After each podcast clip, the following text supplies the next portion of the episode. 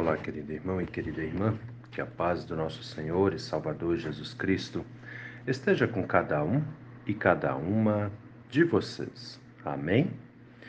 Hoje é sábado, dia 15 de abril, e antes da nossa reflexão, quero convidá-los e convidá-las para as atividades e celebrações da nossa paróquia Apóstolo Paulo para esse final de semana.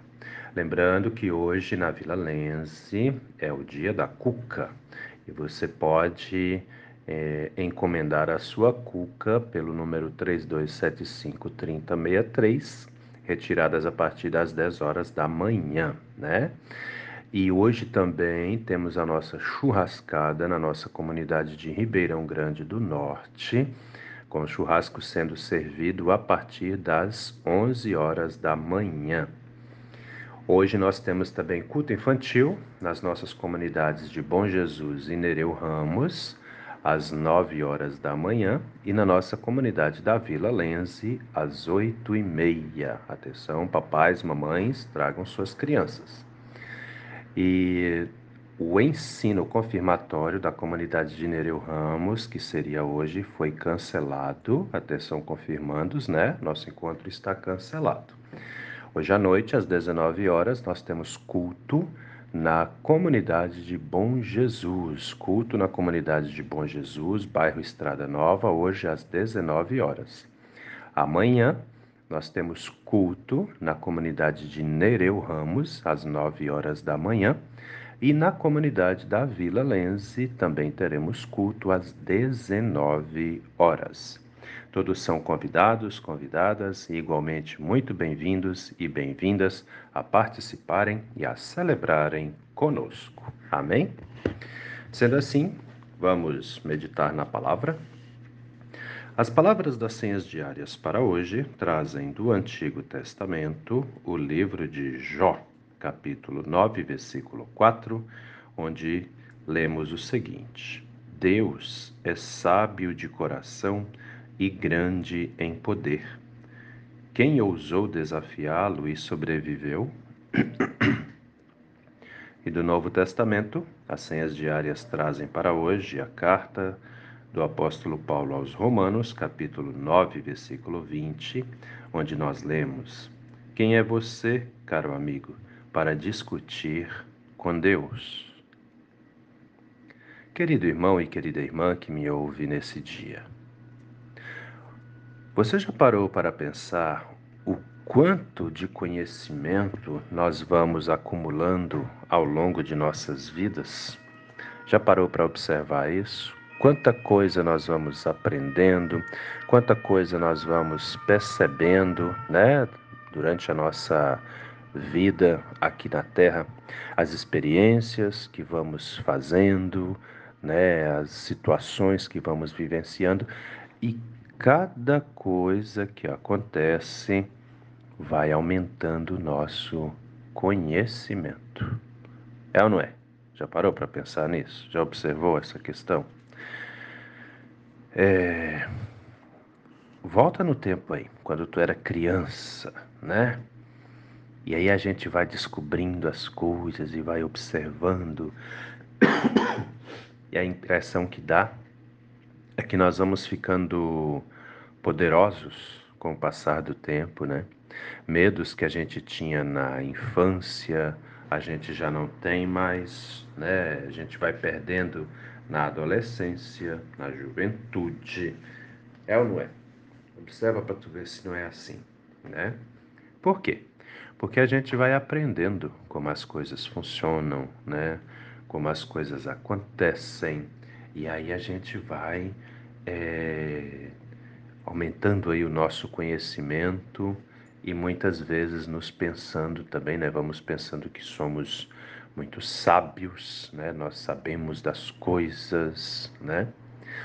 E o interessante é que diante dessas experiências tem muita gente, graças a Deus, não são todos, mas tem muita gente que chega a pensar que os outros não sabem nada, que só essas pessoas é que sabem, né? Só elas é que, que têm a razão, só elas é que são os donos da sabedoria, né? Muita, muita gente comete esse erro. É triste. Inclusive dentro de casa, em nossas famílias, né? São muitos os casos onde às vezes o marido pensa que só ele é que sabe das coisas, que é ele que tem que que ele tem que ser ouvido, seguido e obedecido por todos, porque os outros não sabem coisa nenhuma, ou às vezes é a esposa que age dessa forma, e muitas vezes também os filhos têm essa postura. Não, meu pai e a minha mãe não sabem coisa nenhuma, quem sabe tudo sou eu, né? Quanta ilusão, não é verdade? Ilusão. É triste, é triste. E muitas pessoas sofrem, magoadas com isso, porque são diminuídas, são rebaixadas pelos próprios parentes, pelas próprias pessoas que elas amam. E as pessoas que elas amam estão aí de repente desprezando, menosprezando, rebaixando, diminuindo os membros da mesma família, né? Às vezes dentro de casa as pessoas sofrem com esse tipo de coisa. Eu sei mais do que vocês, eu que tenho preparo, eu que estudei e aquela coisa toda. É muito triste, é muito triste. Bom, em primeiro lugar, a pessoa que age assim, né, na verdade ela não está sendo sábia. Tá bem? Ela não está sendo sábia, ela está sendo orgulhosa. Né? Esse é o detalhe. Ela está sendo é, soberba, né, que se acha superior aos outros. E lembrando também que o simples fato da gente julgar outra pessoa, julgar, isso significa o quê? De qualquer forma, não importa o juízo que você exerce sobre alguém, né? O, o simples fato da gente julgar outra pessoa é, de modo que essa pessoa seja diminuída, né, isso é um pecado. Isso é um pecado. Nós não devemos julgar ninguém, até porque todos nós seremos julgados, sem exceção. Né? Todo ser humano será julgado. Por quê? Porque todo ser humano é pecador. E essa verdade aqui, ela não tem é, argumento contra ela, né? Não tem, não tem como contestar. Todo ser humano é pecador. Então, se todo ser humano é pecador, nós precisamos entender que ninguém é melhor do que ninguém. Não é assim? Para para pensar. Então, vocês que me ouvem aí, né, que de repente têm o hábito de julgar, de achar que sabe mais do que os outros, né? Eu sei, tem muitas pessoas que têm mais conhecimento do que outras a respeito de determinadas áreas né, da vida, a respeito de determinados assuntos, né, disciplinas e assim vai. Mas mesmo assim não temos o direito de menosprezar ninguém, de desprezar ninguém, de diminuir ninguém. Nós não temos esse direito. Até porque vai vir o dia do juízo final, não é? E no dia do juízo final, todos nós seremos julgados e as nossas virtudes e os nossos pecados serão revelados. Então, no fim das contas, todos nós, desde o que tem menos conhecimento até o que tem mais conhecimento, estamos no mesmo barco, estamos na mesma situação.